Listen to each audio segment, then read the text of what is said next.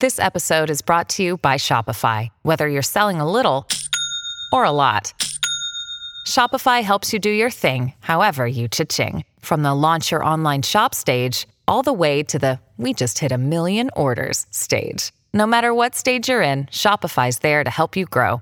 Sign up for a $1 per month trial period at shopify.com slash special offer, all lowercase. That's shopify.com slash special offer. Rádio Piauí.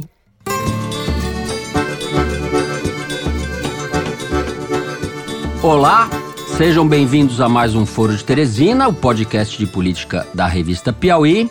A Prefeitura do Rio continua lutando arduamente para manter seu padrão de excelência sem a menor preocupação com a exploração política. Este é o nosso último episódio do ano, Malu. Já estamos de malas prontas para o Caribe. Amém, aleluia. Brincadeira, não estamos não. Eu estou aqui com a Malu no estúdio. Olá, Malu. Já Oi, te atropelei. gente. É, é sempre assim. Sempre assim. Triste. Oi, gente. Você quer que eu troque ministro? Você é candidato? Você quer ser, quer, quer ser, candida- quer ser candidato? Se apresenta aí. Pronto, tá fechado. Vamos trocar mais. Qual ministério você quer? Não tem opa hoje porque o Toledo está em Saint-Tropez ou será em Mônaco. Foi visto em Mônaco com o Java Porco, está de férias. Para o lugar dele, a gente está com a Thaís Bilenque no estúdio em Brasília. Opa, Thaís. Salve, salve, gente. Salve, salve. E para o último bloco do programa, no qual nós vamos falar de meio ambiente, da Conferência do Clima, que se encerrou no último fim de semana em Madrid, na Espanha, convidamos o Bernardo Esteves, nosso repórter de ciência, que está aqui no estúdio conosco. Opa, Bernardo. Olá. Chega de fazer gestos, sair de lá com o troféu do, do país que mais faz pelo meio ambiente e nenhum centavo no bolso. Muito bem, a gente encerra o último programa do ano abrindo com a crise que assola a administração municipal do Rio de Janeiro, o governo de Marcelo Crivella. Em seguida, nós vamos falar também da crise, essa permanente, na educação do governo Bolsonaro e na possível saída do ministro Abraham Weintraub do comando do MEC. Por fim, no terceiro bloco, a gente discute os resultados da COP, a Conferência do Clima, e como o Brasil entra nessa história. Vem com a gente.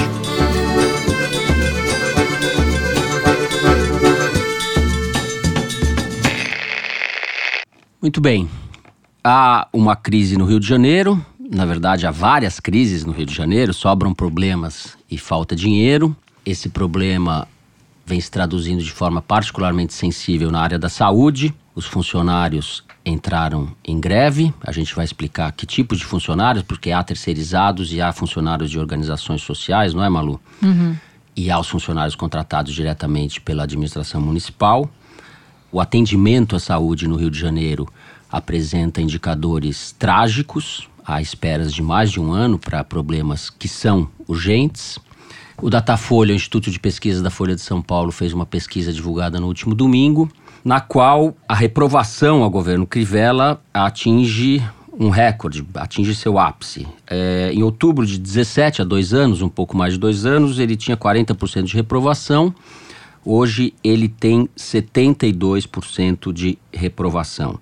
No começo do ano, em março, esse índice era de 61. Então o Crivella chega a menos de um ano do final do seu mandato com uma reprovação recorde. Isso se traduz também nas pesquisas eleitorais que o Instituto Datafolha fez, onde ele não aparece como um candidato competitivo, pelo menos por hora.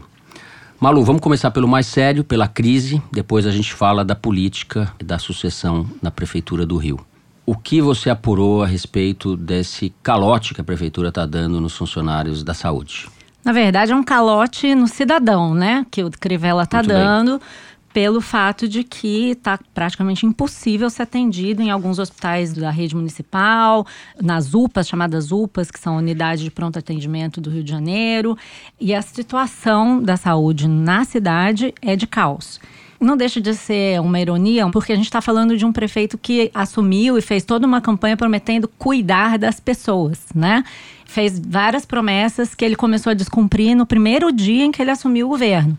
Então, por exemplo, ele disse que aumentaria o orçamento da saúde em 200 milhões de reais por ano. E na prática, o que ele fez logo no primeiro ano foi cortar 500 milhões de reais. Prometeu diminuir a fila de espera por procedimentos no Rio. E o que aconteceu foi o contrário. Quando ele assumiu, a fila era de 132 mil pessoas esperando atendimento no segundo sistema de regulação, CISREG. Hoje é de 400 mil pessoas. Você está falando de gente que espera cirurgia, exame de radiologia, cirurgia de catarata. Então, quer dizer, ele aumentou, triplicou a fila, né? Outra coisa que ele fez, que é muito sério, que de alguma forma foi o que fomentou essa crise, foi encolher o programa de saúde da família. Eu consegui é, acessar aqui os cadastros de estabelecimento de saúde e eu fiquei chocada, porque desde janeiro de 2018 ele cortou 347 equipes de saúde da família do município. E cortou as equipes nas áreas mais pobres, grande surpresa, né? Tipo, é, maré, favelas, periferia, lugares onde as pessoas têm menos capacidade de reclamar e se mobilizar. Né? Então, com isso, o Rio de Janeiro, que era uma das 10 capitais com maior cobertura de atenção do programa saúde dessa família, tinha 70% de cobertura, hoje tem 52% de cobertura e é uma das cidades com pior índice.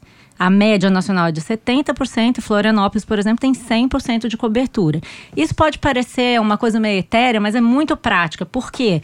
Primeiro que o saúde da família impede ou evita que as pessoas vão parar nos hospitais. Então, se atende uma criança uhum. com asma, se atende uma pessoa que está com hipertensão e tal. E as estimativas da Secretaria de Saúde eram de que, até o final do governo Eduardo Paes, que essa verba economizava para o município 180 milhões de reais de internação.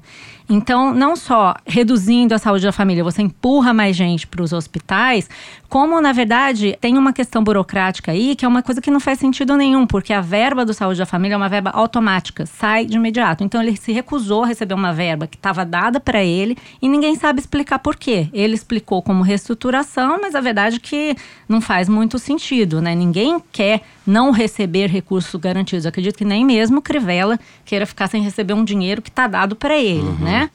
E com isso, a situação foi se deteriorando, ele parou de pagar despesas como essas que a gente está falando, vigilância, manutenção, organizações sociais e a coisa foi se deteriorando a ponto de caírem proporcionalmente as despesas do Rio de Janeiro com saúde, de 26% no começo do governo para 19% hoje.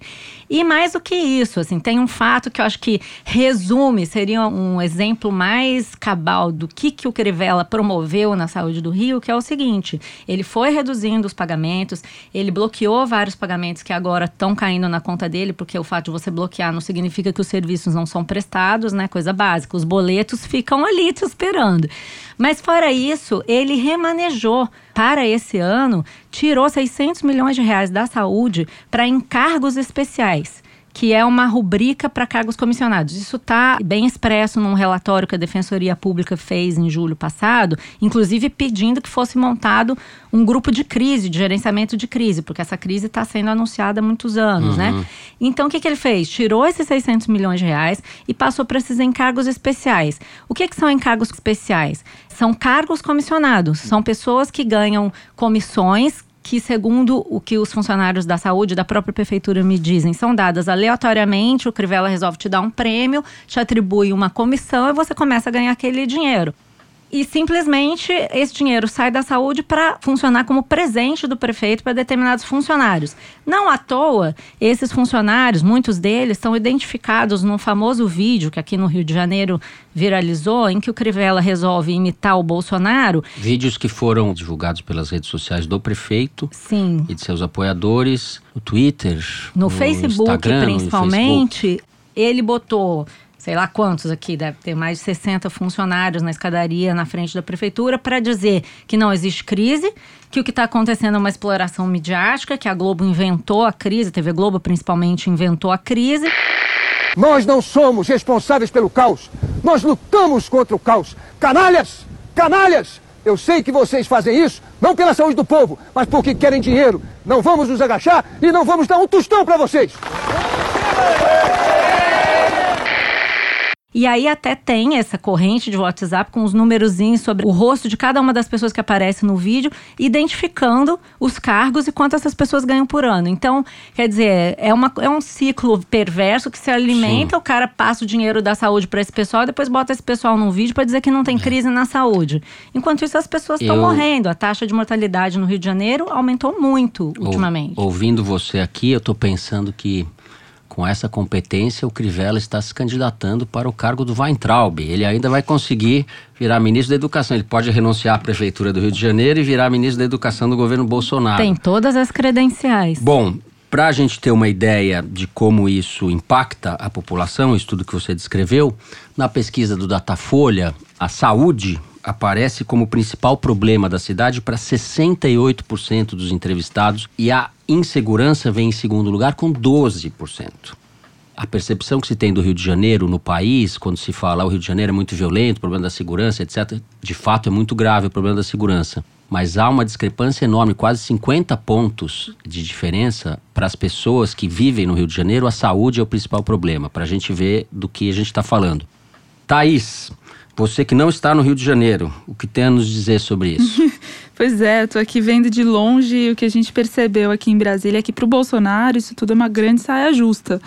Porque ele tem um problema em relação ao Crivella que é não poder e não querer se indispor com o bispo Edir Macedo, né? Que é o tio do prefeito, fundador da Igreja Universal e proprietário da Record, que se tornou um veículo amigo do governo e tal, então ele não pode adotar uma postura assim, digamos que ele já adotou antes, inclusive com o Witzel, com o governador do estado, de, enfim, não comprar a briga, não, uhum. não abraçar. Mas ele também tem, reconhece que tem uma dificuldade enorme de você dar esse abraço do, dos afogados, né? Eles não querem fazer isso. Eu conversei com o Flávio Bolsonaro, o senador, filho dele, ontem, e ele estava me dando um pouco da visão que eles têm dessa situação entrando já um pouco na questão eleitoral, né? Porque todo mundo está pensando nisso já, enfim. O grupo do Bolsonaro não tem um candidato óbvio, a rejeição do Crivella ela é alta, inclusive entre os eleitores do Bolsonaro, o que significa que eles também não vão querer apoiar de graça. E aí, por não ter um nome óbvio, a situação dá uma enrolada. Bom, o Flávio falou o seguinte: ele falou que primeiro é viabilizar o partido novo do Bolsonaro e do Flávio, enfim, do grupo deles, o Aliança pelo Brasil, eles já descartam a possibilidade de recolher assinatura para formar o partido via digital, então vai ter que ser por papel. Esse é o primeiro passo, se não der, e aí vai embaralhar ainda mais essa disputa. Bom, conseguindo o partido ou não, eles têm uma dificuldade óbvia de encontrar um nome, porque esse nome não existe, não está dado, não tem ninguém. Tem alguns deputados levantando a mão. O Flávio Bolsonaro citou o deputado estadual Márcio Gualberto, mas tem outros. O próprio Hélio Lopes, o Hélio conhecido como Hélio Negão, também está se colocando aí no jogo, enfim ninguém descarta que eles acabem tendo algum tipo de neutralidade no primeiro turno, porque também eles não querem se dispor, como eu falei, com o Crivella. Mas o que, que acontece? O próprio Flávio acha que o, a candidatura do Crivella não está garantida. Ele fala que ele mesmo vai ter que ver lá na frente, vai pesar se é o caso dele disputar. Ele reconhece a avaliação negativa, evidentemente, mas disse que isso é um retrato do momento, enfim, que daqui a um ano vai ter que pesar isso de novo. Disse que para o presidente Bolsonaro o perfil de um candidato ligado à causa religiosa é uma coisa importante, como a gente sabe, mas que não existe nenhum uhum. acordo para apoiar o Crivella e que ninguém está obrigado a nada. E aí ele vem com o seguinte argumento: ele fala que, bom, eu, como senador pelo Rio de Janeiro, o presidente Jair Bolsonaro, que é fez a carreira dele toda no Rio de Janeiro, a gente vê a cidade passando por muita dificuldade e quer ajudar. Então, por isso mesmo eles fizeram esse repasse para a saúde, né? A União fez agora nessa última vinda do Crivella para Brasília, eles fizeram um anúncio, mas a gente sabe que não é bem assim, porque quando o governador Witzel tenta passar o Pires para poder ajudar na crise fiscal do estado, a postura é totalmente diferente. Uhum. Eu vou falar um pouco de outro item da pesquisa da Datafolha, que é a intenção de voto para prefeito. A eleição é em outubro do ano que vem. O Crivella aparece na pesquisa em terceiro lugar, empatado com outros dois candidatos. A pesquisa é liderada pelo ex-prefeito Eduardo Paes, que era do PMDB e agora está no Democratas, com 22%. O Marcelo Freixo do PSOL, o deputado Marcelo Freixo do PSOL, tem 18%. São os candidatos hoje que aparecem mais competitivos. Embora o Marcelo Freixo apareça muito bem, outros candidatos do campo de centro-esquerda, vamos dizer assim, da frente progressista, que ele ainda quer constituir no Rio de Janeiro, aparecem com viabilidade. A Marta Rocha, do PDT, tem 7%, o Eduardo Bandeira de Melo, da Rede, tem 6%. Ou seja, são candidatos que, à luz dessa pesquisa, estão estimulados a entrar na disputa e isso dificulta de saída a constituição de uma frente progressista, como o Freixo está chamando, em torno do nome dele. A Benedita da Silva do PT aparece com 4%. A tendência é que o PT no Rio de Janeiro, o Lula já disse isso inclusive, apoie o Freixo. Por outro lado, o Eduardo Paes, o ex-prefeito, que já andou dizendo que não queria, que não voltaria mais para a política, eu mesmo já conversei sobre isso com ele no passado, falei com ele ontem e ele se demonstrou muito animadinho é. para se candidatar. Disse é, que tá. Nada que um 22% não. Opa, tá é. com saudade da política. E ainda brincou que vai comemorar o carnaval já sabendo o que, que vai ser o futuro dele em 2020, o que, que ele vai fazer em 2020. Meu palpite é que, dados esses números, dado o recall da gestão dele e dada essa tragédia do Crivella, ele deve se candidatar. E só para terminar, eu acho que essa cálculo que a Thaís colocou aí sobre o Flávio está pesando muito muito, inclusive, na indefinição dessa crise, porque se houvesse gestores responsáveis no Rio de Janeiro, o que, que deveria ser feito? Uma intervenção. A situação está simplesmente caótica, os hospitais não atendem as pessoas. Por que, que não faz intervenção?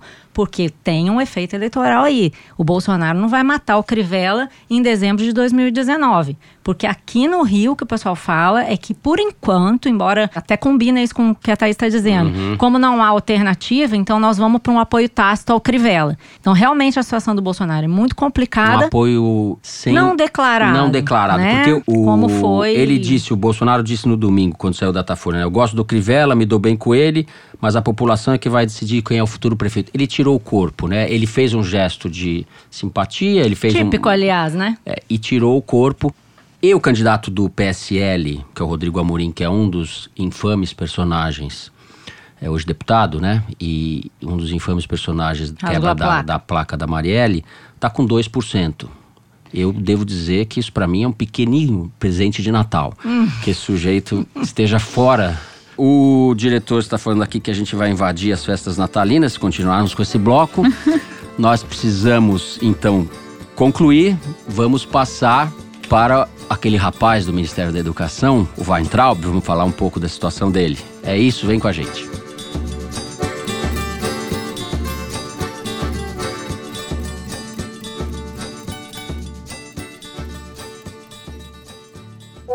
Vocês acharam que a gente ia terminar o ano sem falar do Queiroz, né?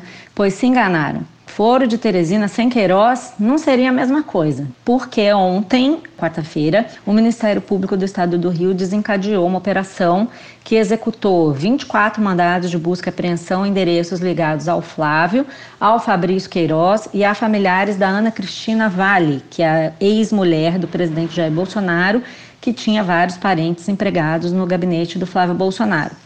A operação em si já seria uma notícia preocupante para os Bolsonaro, mas o relatório do MP que baseou o pedido de buscas e que também pediu quebra de sigilo dos assessores do Flávio da loja de chocolate que o senador tem lá na Barra da Tijuca, Bolsotini, mostrou que a investigação sobre o esquema de rachadinhas avançou bastante nos últimos meses, enquanto a polêmica lá no STF sobre se o COAF podia ou não fazer seus relatórios sobre as movimentações do Flávio acontecia lá, né? É, esse relatório de 111 páginas, ele trouxe vários indícios da existência do que o MP chamou de organização criminosa, o Flávio Bolsonaro comandava uma organização criminosa para desviar dinheiro público e lavar o dinheiro. Segundo o Ministério Público, o Fabrício Queiroz era uma espécie de operador, o repassador do dinheiro desviado dos salários dos funcionários da Assembleia Legislativa. Vamos lembrar que o Flávio Bolsonaro era deputado estadual. O Queiroz pegava esse dinheiro e passava para as contas do Flávio da loja de chocolates. A investigação mapeou, por exemplo, 438 repasses de dinheiro de alguns funcionários da Alerj, que somam no total 2 milhões de reais, tirados dos salários dos funcionários da Assembleia para o Queiroz e, consequentemente, para o Flávio. Também mostrou que um PM, dono de uma empresa de vigilância privada, acusado inclusive de achacar moradores em Copacabana, pagou a prestação de um apartamento do Flávio. A investigação diz que Flávia e a mulher lavaram 638 mil reais desviados de salários de funcionários da Assembleia, pagando com dinheiro vivo apartamentos comprados em Copacabana. E mais, a investigação afirma que o Flávio e a esposa dele, a Fernanda, usaram a loja de chocolates para lavar dinheiro desviado da rachadinha. É, uma evidência disso que o Ministério Público aponta é que a loja tinha uma constância de depósitos em dinheiro vivo, tinha mais depósitos em dinheiro vivo em média do que a média das lojas do tipo, mais depósitos em dinheiro vivo e menos em cartão de crédito. E diz que as entradas em dinheiro vivo continuavam estáveis, mesmo na Páscoa.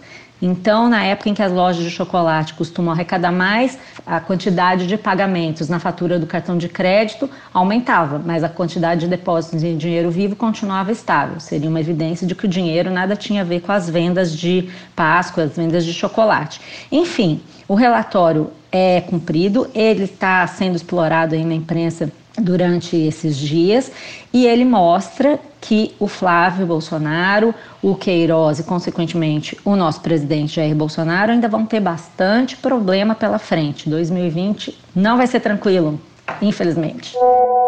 Muito bem. Depois de Vélez, o brevíssimo, talvez nós tenhamos Weintraub, o breve.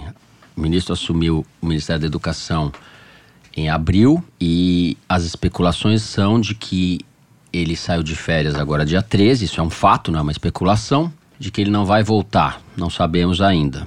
De qualquer forma, é uma boa notícia que ele esteja de férias. Talvez seja a melhor notícia que o Ministério do Weintraub tenha produzido nesses meses é que o ministro está de férias. Não é a primeira vez que ele tira férias, hein? Opa. Ele gosta de férias. Queremos esse emprego. Duas férias em nove meses de gestão, é isso? Beleza. Você não me dá essas Isso é que- férias, não, chefe. Eu não estou podendo, Maria Lúcia. Você não pode tirar férias, porque daí.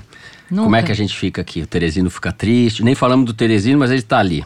Bom, o fato é que há sinais concretos de um desmonte no Ministério da Educação. Não estou falando das políticas públicas ou da ausência delas, mas sim do fato de que assessores do ministro estão saindo do ministério. A principal assessora dele, que é a jornalista Priscila Costa e Silva, teve a exoneração publicada no Diário Oficial na última quinta-feira, dia 12.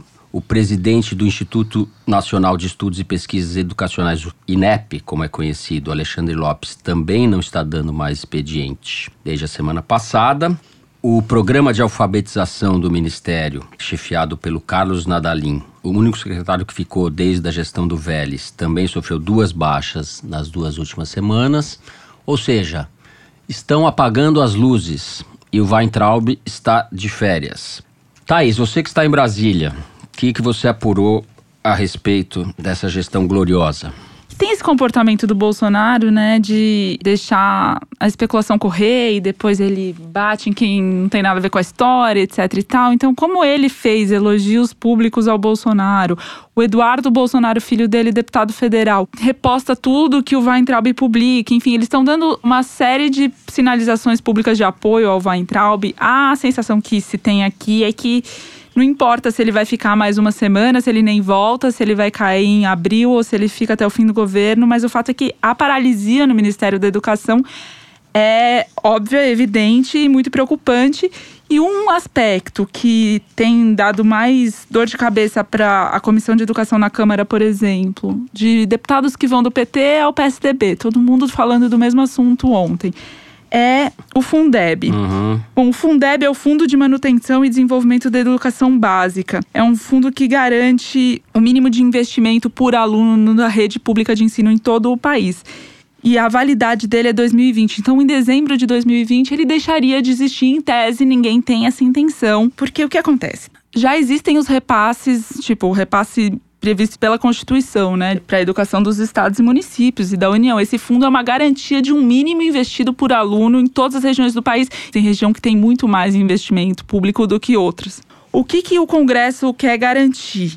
Quer garantir que o Fundeb deixe de ser um fundo com prazo de validade, se torne permanente e também pleiteia um aumento no repasse da União. A União hoje repassa 10% do valor global do fundo, que corresponde a mais ou menos 14 bilhões de reais. E o Paulo Guedes já sinalizou inúmeras vezes que não tem esse dinheiro de onde sair E a reclamação que todo mundo faz é que o Weintraub fala assim, senhor, amém, em vez de lutar por mais recursos para educação. O texto da Câmara hoje trabalha com 40% de fundo de repasse da União, que é um número também considerado um pouco exagerado, enfim, talvez chegue a 20, 25, se for um número que agrade todo mundo. Mas o que acontece é que esse texto que vai vir do governo, que em tese é quem teria mais estofo para poder apresentar um projeto completo e tal, ninguém tem muita expectativa, primeiro, de que ele venha bem elaborado, porque ele não veio até agora, né? Uma discussão que já se arrasta há três anos e não teve nada apresentado. Segundo, que o governo não tem base nenhuma para conseguir um mínimo de apoio, mais que isso, né, ele não tem demonstrado qualquer esforço de ouvir deputado, enfim, de fazer nada, o mínimo que ele deveria ter feito até agora. E é esse o motivo da preocupação de todos esses deputados. Uhum. E aí tem uma historieta para concluir aqui meu raciocínio que eu queria contar para vocês. Eu estava conversando ontem com o Pedro Cunha Lima, que é deputado do PSDB da Paraíba. E ele contou que na volta de Campina Grande, o Bolsonaro teve lá em novembro, ele pegou carona na comitiva e falou pro presidente, assim, cinco minutos ali no avião, falou presidente: preciso de cinco minutos seus para te convencer de uma tese. E a tese dele é que precisa aumentar a matrícula para o ensino infantil, quer dizer, o valor investido em aluno de 0 a 6 anos, que é da creche para a escola. A conclusão é que isso é o principal canal de redução de desigualdade.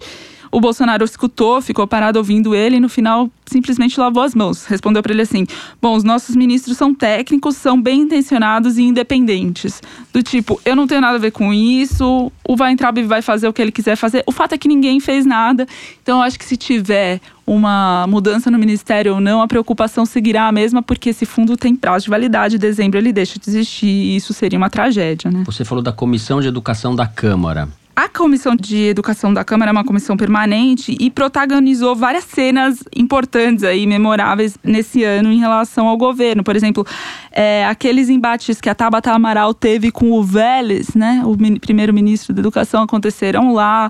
O próprio Weintraub foi convocado pela Comissão de Educação na semana passada para falar e falou sobre plantação de maconha nas universidades.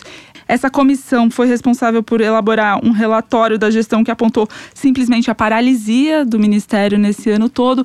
É um relatório que não tem efeito uhum. prático imediato nenhum, porque, enfim, o Ministério Executivo, eles são poderes independentes entre si, mas tem uma pressão ali, enfim, um, um canal de ecoamento e gente que está pensando em propostas e fazendo contrapontos. Então, nesse caso concreto do Fundeb, por exemplo, a importância é que eles estão elaborando na Comissão de Educação uma proposta de emenda à Constituição. Então, é uma, um projeto com difícil, de difícil tramitação e difícil aprovação. O Rodrigo Maia está uhum. participando dessas discussões à distância, mas está. E a gente sabe que quando ele põe a força dele como presidente, ele ajuda muito na tramitação. Ele precisa de maioria de 308 deputados para poder aprovar uma PEC. Né? Então, é, é, essa a importância da comissão. Ela soa com uma caixa de ressonância nesse momento de discussão das questões todas, e não só desse projeto, mas tudo, né? Tudo começa por ali, a começar por essas sabatinas e audiências com os ministros. Aliás, né, virou diversão dos deputados lacrar em cima do Weintraub, né? O que mais a gente viu semana passada, depois da audiência que ele participou na Câmara foram os deputados postando seus vídeos em que eles diziam que o Weintraub é um incompetente, tem que deixar uhum. o governo e tal. Mas eu queria falar um pouco, na verdade a Thaís já falou muito sobre essa percepção geral, né, mas de quem está de fora sobre o que acontece no Ministério. Eu queria falar um pouco do que as pessoas estão vendo por dentro em dois pontos específicos, que são as duas polêmicas que geraram aí essa conversa de que o Weintraub estaria para sair agora no já em janeiro. Primeiro que sim, é a sensação que se tem lá dentro do ministério é justamente de fim de feira, o pessoal está indo embora. A saída dessa Priscila Costa e Silva, que segundo me disseram, era sim a assessora mais poderosa do ministério, podia convencer o Weintraub, é a única pessoa que convencia o Weintraub de qualquer coisa ou impedia de fazer alguma coisa, era essa Priscila. E a sensação que se tem lá dentro é de que ele exonerou para liberar ela para arrumar um emprego para janeiro, Imagina porque em janeiro nós não estaremos mais lá. Imagina se não existisse a Priscila, hein? Imagina sem a Priscila. Ou com a Priscila. a gente não sabe. Mas o fato é o seguinte: para dentro, qual que é a sensação? Quando era o Vélez, o ministro, você tinha uma dificuldade de falar com o ministro. O ministro se isolava. A gente, que a gente conversou um pouco sobre isso aqui no foro, na época em que o Vélez era ministro. O Vélez se isolava no gabinete, não falava com as pessoas, não recebia os funcionários e os técnicos para saber o que é que estava sendo programado, quais eram as iniciativas e tal. E quando a Entraub entrou, ele procurou falar com as pessoas, mas parece que é uma coisa muito aflitiva, porque ele te ouve durante 15 minutos e, tipo, desliga e fala: já entendi, sendo que, obviamente, ele não entendeu é nada, e muito no, no sentido de desprezar evidências científicas. Então, é um ministro que reclama muito de ideologia nos ministérios anteriores, mas quando chega no ministério, a primeira coisa que ele faz é desprezar as evidências científicas, né? Então, os técnicos do ministério dizem que tiveram muita dificuldade de obter colaboração de pessoas, gestores, técnicos, gente da educação que pudesse ajudar a implementar programas. As pessoas, eu não vou ajudar um ministro que despreza o meu próprio trabalho nas universidades. Então, ficou muito difícil para quem trabalha lá, principalmente depois que o Weintraub entrou, conseguir implementar programas. Primeiro, porque isso ele não tem muita paciência, ele não quer ouvir, não está muito preocupado preocupado com coisas técnicas e segundo porque as pessoas não queriam trabalhar lá. Então houve muita rotatividade a ponto de hoje esse coordenador de alfabetização que foi colocado no lugar do anterior que saiu ser um engenheiro eletricista que trabalhou na Casa da Moeda. Quer dizer, não tem qualificação uhum. em alfabetização. E o que eles dizem na equipe do Entraub é justamente isso. Não precisa saber de educação, desde que saiba de gestão. Aí com isso você bota uma pessoa que não sabe de gestão e também não sabe de educação, e aí você consegue a balbúrdia completa, né? Então isso é uma coisa que repetidamente se ouve no Ministério da Educação, de que esse desmonte se deu na prática e as pessoas foram saindo desde o Velhas, houve muita rotatividade e foram sendo substituídas por pessoas piores, de modo que você não consegue implementar programas, né? E a outra coisa é a coisa ideológica, que se deu muito claramente nessas discussões aí com os olavistas. E por incrível que pareça, os olavistas estão acusando o Weintraub de estar tá se vendendo para o PT. Como diria o Papai Noel, ho, ho, ho. ho, ho exatamente, ironia do destino, né? Desde o começo, quando o Weintraub chegou, houve um certo mal-estar, porque ele chegou e começou a demitir pessoas ligadas ao Olavo. Algumas já haviam sido demitidas, outras foram sendo depois. Uma delas é a Bruna Luiza Becker, era uma assessora internacional, foi é, noiva do Felipe Martins, então uma pessoa ligada ao Felipe Martins que estava no Ministério. Felipe Martins, assessor especial assessor da presidência. especial e espécie de é, o Olavista Mor do governo. E essa Bruna Luiza foi, muito provavelmente, justamente por causa disso, uma das pessoas que atacou a Entraub agora, porque toda a polêmica se deu, porque na semana passada a TV Escola passou um programa com o Olavo de Carvalho e logo em seguida, o Weintraub mandou despejar a TV Escola das suas dependências e cancelou o contrato com a TV Escola. Só para as pessoas entenderem, a TV Escola é administrada por uma organização social, uma OS, que é a Fundação Roquete Pinto, que recebe um dinheiro por ano, eram 70 milhões por ano. Nesse ano eles trabalharam com 40 milhões para fazer não só a programação regular que passa na TV aberta e no cabo, mas também educação à distância, programas para surdos, programa de formação de professores, uma série de coisas. Ele simplesmente mandou despejar esse pessoal. O que, que se diz nas internas? E aí por isso que os olavistas foram para cima do Eintraub. Que ele estava tentando aparelhar a TV Escola com indicados do Onyx Lorenzoni. Onyx Lorenzoni é hoje o ministro mais próximo do Weintraub, parece que é quem banca ele politicamente, junto a outros ministros que detestam o Weintraub, Paulo Guedes não gosta, Mandetta não gosta, Damares perdeu verbas por causa da ação do Weintraub também não gosta dele, e o Onyx segura ele. O Onyx indicou para o Weintraub, que tentou colocar na Fundação Roquete Pinto duas pessoas, ironicamente uma pessoa do PDT e outra do PTB que supostamente estavam sendo indicadas para ajudar o Onyx a montar uma base e a conseguir votos para o governo no Congresso. Uhum. Os olavistas souberam disso. Eles já têm uma implicância com o fato de que o Weintraub tem como um dos secretários um ex-secretário de Finanças da gestão do Haddad na prefeitura. E eles acusam a Weintraub de estar tá se vendendo para Croton. A Croton é o grande grupo educacional privado, um dos maiores beneficiários do FIES. E uma das uhum. acusações que se faz ao Weintraub é que ele enterrou a, Lava Jato, a famosa Lava Jato da Educação no dia em que ele assumiu o ministério. Então, o que, que se diz entre os olavistas? Que ele estaria vendido para interesses econômicos na educação. E isso estaria por trás de todos esses cancelamentos, da própria TV Escola, que os olavistas uhum. tinham esperança que fosse um grande instrumento de doutrinação ideológica, né? Agora, só para comparar a TV Escola com orçamento de 40 milhões, a EBC tem um orçamento de 600 milhões. A Se EBC, você quer cortar, que é a emissora... É, Empresa Brasileira de Comunicação, exato, que ia ser privatizada. do governo federal, e criada a... no PT, governo do PT, que era um cabidão de emprego, que o Bolsonaro prometia eliminar. E, agora virou e agora virou um cabidão dessa turma. É, aí, né? daí ele fala que quer economizar, mas é. vai gastar 600 milhões com o EBC Bom, e, pasme, 20 milhões de reais com assessoria de imprensa no ano que vem. Tem uma licitação rolando. Quer dizer, não é o problema, não é dinheiro. Vamos combinar que é outro, né? É. O Weintraub é responsável por. Aí eu acho que a gente pode usar a palavra tragédia sem exagero, porque a gestão do governo Bolsonaro nesse ano na área da educação é uma tragédia. Não existe gestão da área de educação. Primeiro foi aquele infeliz que não sabia o que falava, agora é um infeliz proativo, que fica fazendo vídeos infames na internet e a gestão dele se caracteriza por isso. Ele é uma figura pueril, ressentida, profundamente incivilizado. Comete é um, erros é um, de português. um professor, não vou chamar nem de intelectual, mas um professor de terceira linha, com uma carreira acadêmica medíocre ou menos do que isso, um sujeito agressivo, ressentido e que, nesse sentido, é um ministro perfeito do governo Bolsonaro, porque ele está destruindo a educação. O Bolsonaro tem o projeto de destruir a pauta ambiental, destruir a educação. Existe um projeto de destruição no governo Bolsonaro e nada para pôr no lugar. Ou você acha que vai transformar o Brasil que é escolas militares, que é o que o Bolsonaro falava na campanha? Ele não sabe o que está falando. Então, o governo federal não tem ideia do que fazer. Eles têm uma energia enorme de destruição. E só isso. E esse Weintraub é uma caricatura desse negócio todo eu temo que a gente consiga, a gente, eles, o governo federal, por alguém ainda pior, porque se os olavistas estão insatisfeitos e a educação virou uma área de trincheira da disputa ideológica, etc., o que eles chamam, só falta colocar o Olavo de Carvalho como ministro da Educação. Não duvido. Agora, sabe o que, que falam lá? Que se o Weintraub cair, ele vai cair para cima, ou seja, ele iria para o Palácio do Planalto, porque de fato o Bolsonaro gosta dele. Tamo bem. Ótimas perspectivas para 2020. É, vão melhorar porque a gente agora vai falar de clima no terceiro bloco.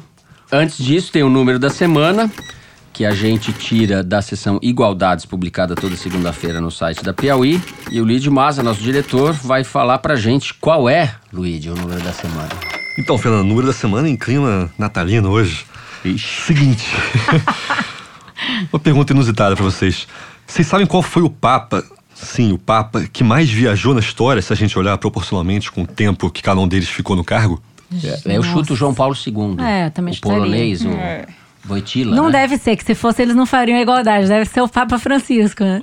Acertou, a Malu acerta até. Pode fazer um Kinder Ovo do Igualdade. Malu acerta até a Igualdade. Kinder Ovo Carola, ela acerta até. Até, né? até o número da semana. Até do que eu não entendo, pô. É uma chutadora profissional. Bom, na prática vocês acertaram, porque, como o Fernando falou, João Paulo II foi o que mais viajou em número absoluto, claro, porque ele ficou 26 anos como Papa, mas quem viajou mais proporcionalmente foi o Papa Francisco, que está desde 2013 como Papa e fez uma média de oito viagens por ano. O João Paulo II fez uma média de sete por ano. Agora, o seguinte, tirando a Itália, naturalmente. Vocês sabem quais são os países mais visitados pelos papas? Não. Não. Nenhum chute?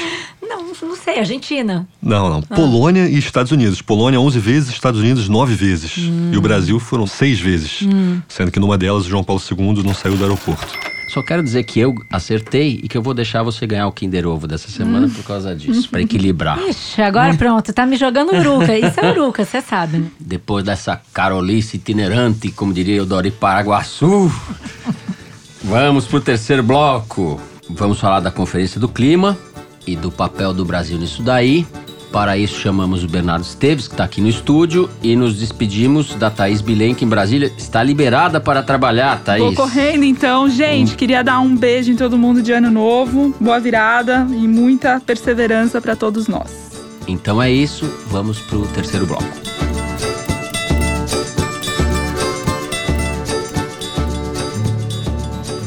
Muito bem, a 25ª Conferência do Clima, COP25, promovida pela ONU, terminou no último domingo em Madrid, na Espanha, com dois dias de atraso, né? O encontro deveria ter sido encerrado na sexta-feira, mas avançou pelo fim de semana por causa das negociações que travaram. No final, quase 200 países que participaram concordaram em apresentar compromissos mais ambiciosos para reduzir as emissões de gases poluentes. Mas os detalhes concretos desses compromissos só serão definidos na próxima conferência, a COP26, que deverá ocorrer em Glasgow, na Escócia, em novembro de 2020. O Brasil iria sediar essa conferência que acabou ocorrendo em Madrid e o Brasil desistiu de sediar no final do ano passado, já como uma consequência da vitória do Bolsonaro. O Bernardo está aqui, ele entende desse assunto. Bernardo, tem duas questões aí, eu acho que a gente pode abordar. Primeiro, a participação do Brasil, que foi muito negativa, ou do governo brasileiro, que foi muito negativa.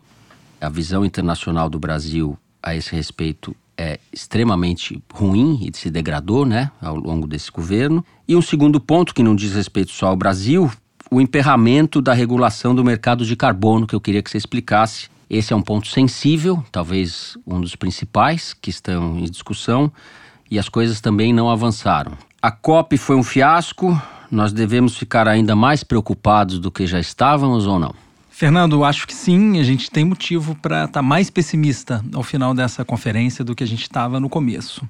Porque as negociações foram travadas por um grupo de países, entre os quais o Brasil se destaca, e isso é uma novidade nas conferências do clima, né? Como você disse, essa é a 25 quinta e os negociadores brasileiros tinham a, a, a, reputação de serem.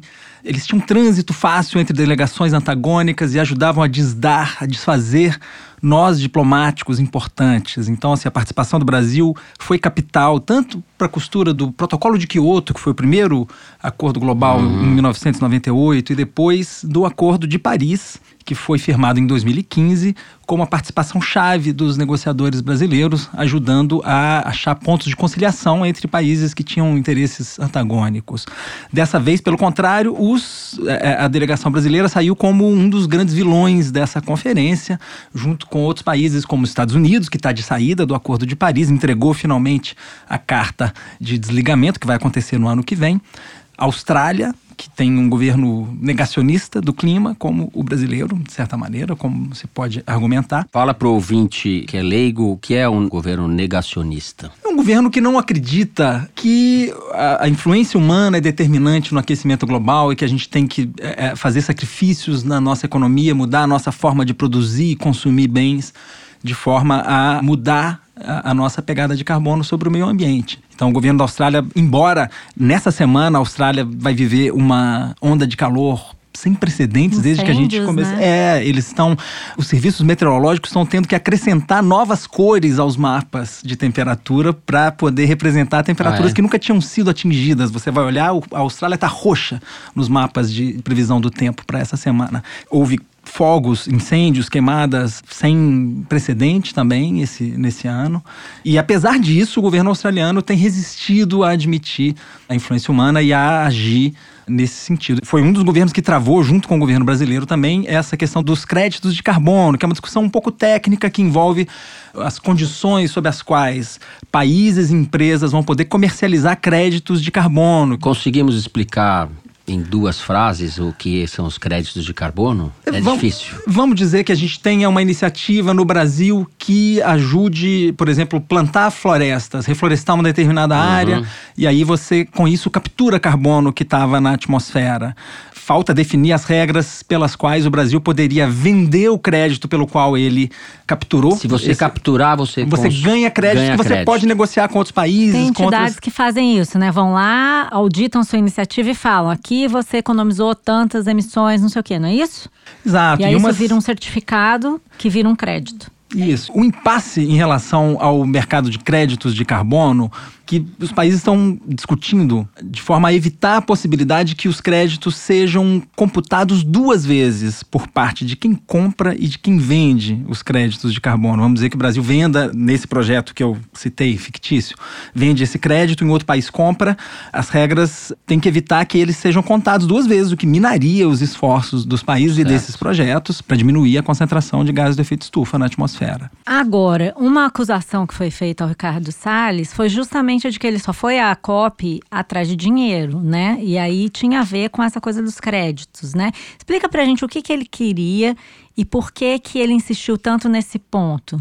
Malu, ministro Ricardo Salles, que chefiou a delegação brasileira em Madrid, ele foi muito focado em conseguir recursos para o Brasil, para esforços de combate ao desmatamento no Brasil, que é a nossa principal fonte de gases do efeito estufa. O que não deixa de ser irônico, né? Porque no começo do governo ele extinguiu os comitês do Fundo Na Amazônia. prática, ele desmantelou o Fundo Amazônia, que era um fundo de sucesso que existe desde 2008, financiado sobretudo por doações da Noruega e da Alemanha que financia ações para manter a floresta de pé ou para é, é, combater o desmatamento, inclusive financiando, por exemplo, helicópteros do IBAMA. O presidente de, falou que nem queria o dinheiro, né? Isso sou um pouco irônico. E o Salles justifica essa busca de recursos com base numa redução do desmatamento que foi obtida por governos anteriores, foi uhum. obtida principalmente na década passada. E uh, o Salles. A gente fica... teve um período de ouro, vamos dizer assim, um período muito importante na, na trajetória do desmatamento, de melhor melhora do índice de 2004 a 2012, né, Bernardo? Exatamente. Em 2004 isso. houve ainda um número muito ruim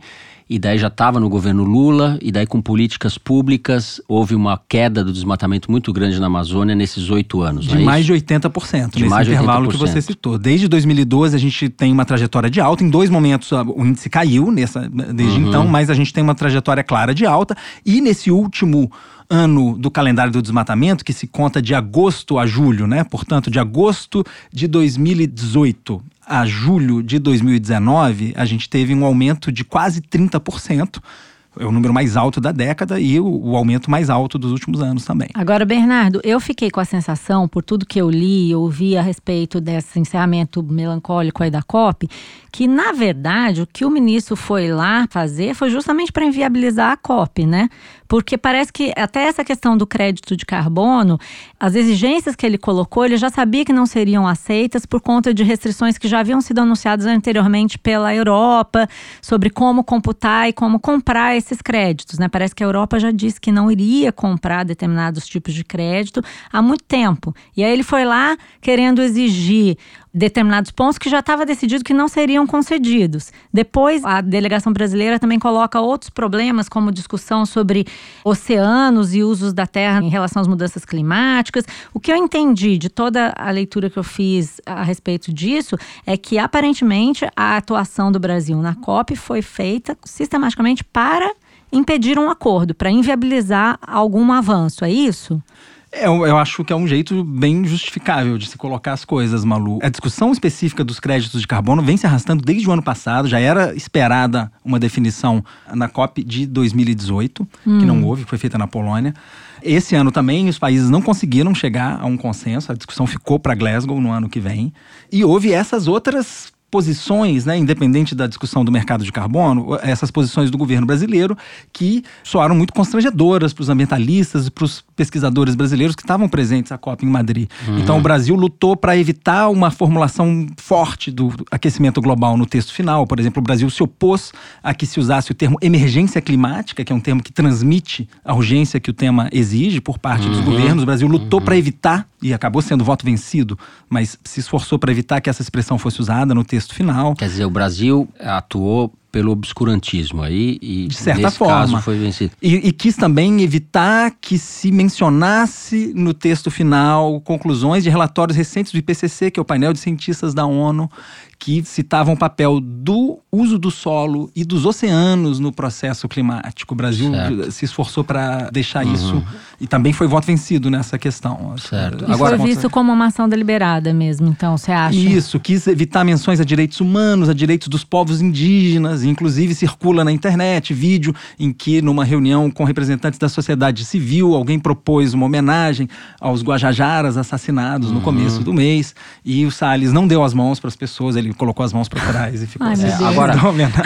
Ninguém merece. É Agora, ficou feliz, né? Tudo deu errado, ele ficou feliz e assou um churrasco e botou uma foto no Instagram. Isso, É, ele, esse- é, o principal esse- objetivo dele, que era trazer Ele conseguiu o recursos, que ele queria, foi, na verdade. foi malogrado. Ele voltou de mãos vazias. Mas ele reuniões- queria trazer recursos. Isso aqui me passou a impressão que ele não queria era nada. Ele queria só tumultuar. Eu fiquei com essa sensação. Nesse aspecto, se foi isso, de fato, foi um sucesso para Ele ele, porque ele voltou de mãos vazias, né? Não, É. não, não conseguiu um centavo a mais, diferentemente de outros países que tiveram sucesso nesse pleito de recursos. A Indonésia voltou de Madrid com a promessa de um bilhão de dólares de recursos da Noruega, que é a principal financiadora do Fundo Amazônia, por causa do sucesso da Indonésia na luta contra o desmatamento. A Colômbia também conseguiu recursos de vulto de 366 milhões de dólares, o que é mais de um bilhão de reais, de países europeus também pelos seus esforços de combate ao desmatamento. O Brasil, que afrouxou o combate ao desmatamento, a gente citou os números mais cedo, não conseguiu os recursos Então que o tá ministro aí- Salles... O Tá que me aí, leva a tava- repetir meu bordão. Posso repetir? Bullshit talks, money walks. É bem isso. Esse é um exemplo, um exemplo bem claro. É isso aí. E isso apesar de o ministro Ricardo Salles ter ido para as duas semanas de conferência. Geralmente Uhum. os chefes de delegação, os ministros, vêm só para a semana final,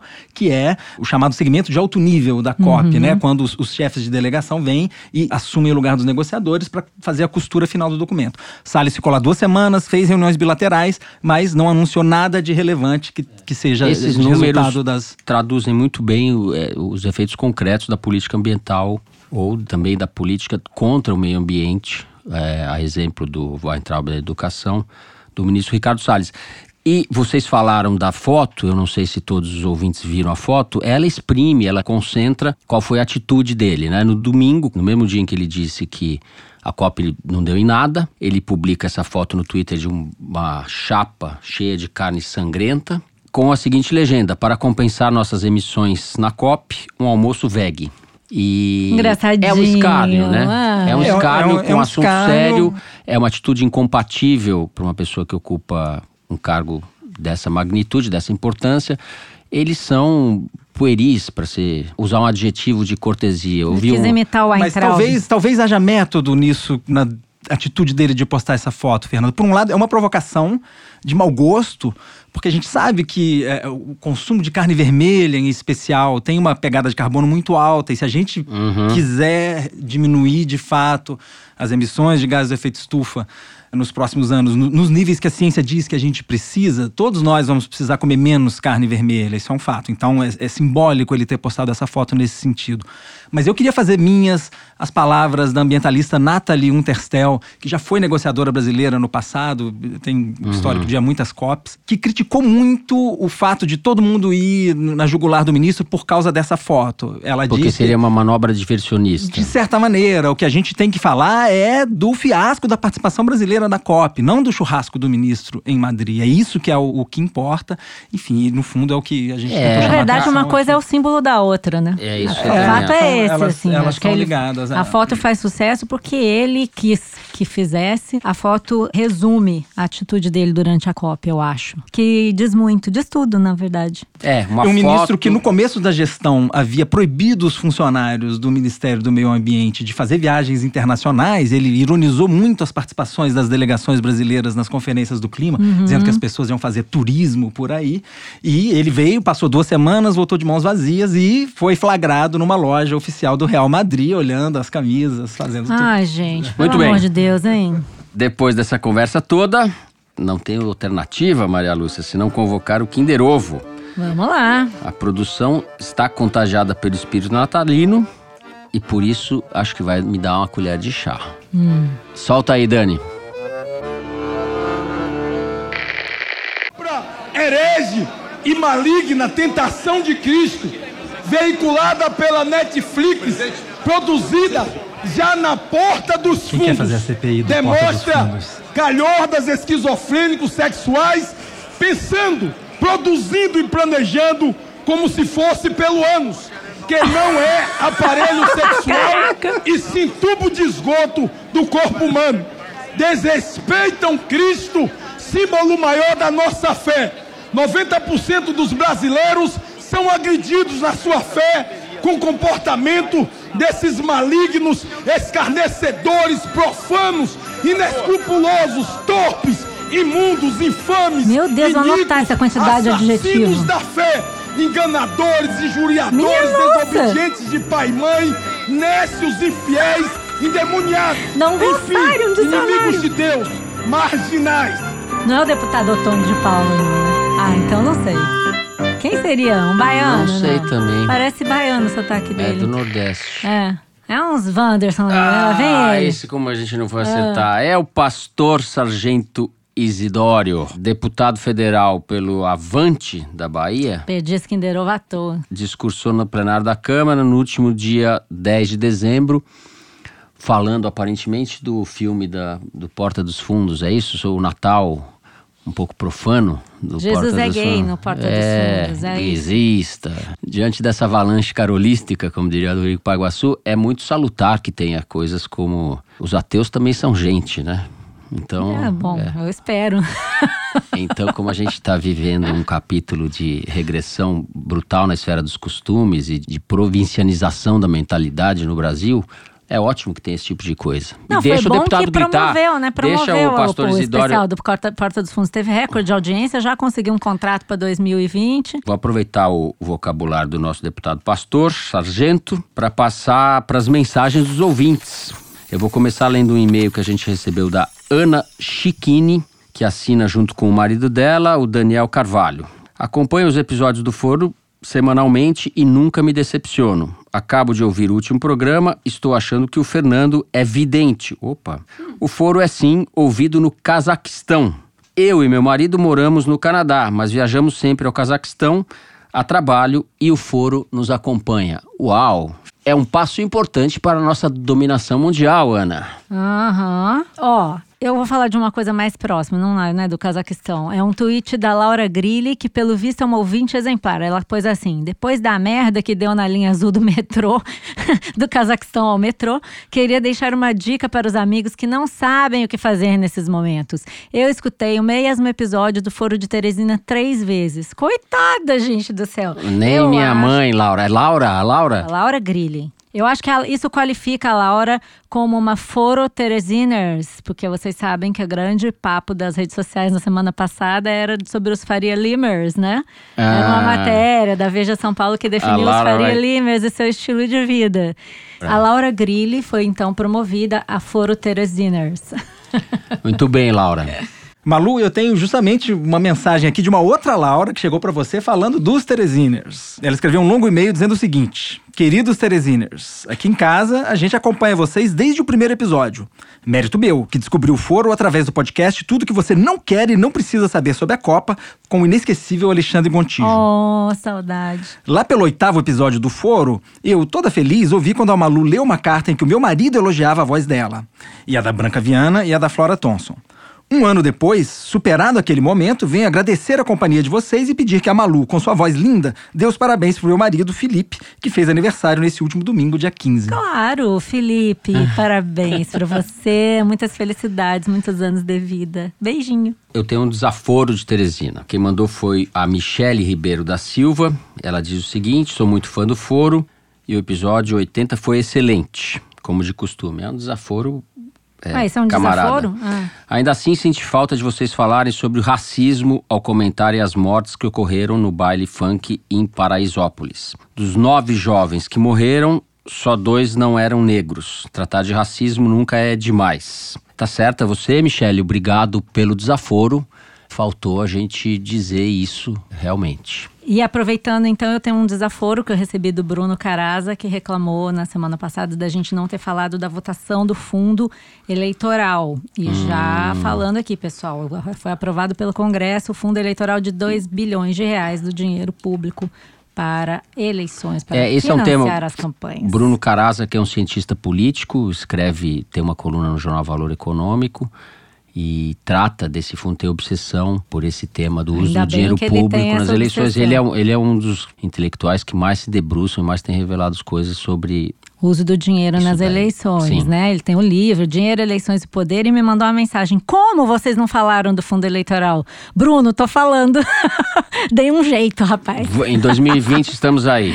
Bom, falaremos muito. E aí tem uma outra aqui, uma mensagem da Denise que disse assim: Olá, só queria contar que entre os 56 países em que o Foro de Teresina é escutado está Moçambique. Nosso grupo de brasileiros da Resistência em Maputo escuta o Foro todas as semanas. Depois da morte da Marielle, nós começamos a fazer um grupo de encontro e discussão sobre política brasileira e nos tornamos um grupo de WhatsApp chamado Foro de Maputo, Ah. onde falamos de toda essa loucura e plot twists do seriado chamado Brasil. É isso aí. Olha, ela ainda falou assim: abraços e canimambo. Abraços pra turma de Maputo. Abraços maputenses. Muito bem, e assim a gente termina o último foro de 2019. A gente volta no dia 9 de janeiro, quinta-feira. Vocês vão poder ouvir a gente na praia, onde vocês estiverem. Ao meu lado aqui está o Teresino, com seu gorro de Papai Noel, dizendo que está com saudades do Toledo. Papai, nós também estamos com saudades do Toledo. Segura aí, Terezinha. O Foro de Teresina é uma produção da Rádio Novelo para a revista Piauí, com coordenação geral da Paula Scarpim. O nosso diretor é o Luiz de Maza. As nossas produtoras são a Mari Faria e a Yasmin Santos. A Júlia Sena é quem grava o vídeo do Foro Privilegiado, o teaser que a gente publica nas redes da Piauí e no YouTube. A edição do programa é da Mari Romano e da Evelyn Argenta. Quem faz a finalização e a mixagem do foro é o João Jabassi, que também é o intérprete da nossa melodia tema, composta pelos piauienses Vânia Salles e Beto Boreno. A coordenação digital do foro é da Kellen Moraes. O foro é gravado no Estúdio Rastro com o Dani Di. Eu, Fernando de Barros e Silva, me despeço de vocês. Ótimo Natal para quem acredita em Papai Noel.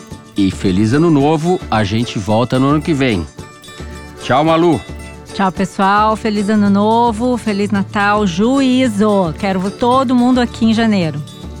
E muito obrigado pela participação, Bernardo. Até a sua próxima no ano que vem. Valeu, pessoal. Boas festas. É isso. Feliz ano para todos, na medida do possível, não é isso, Dani? Ho, ho, ho.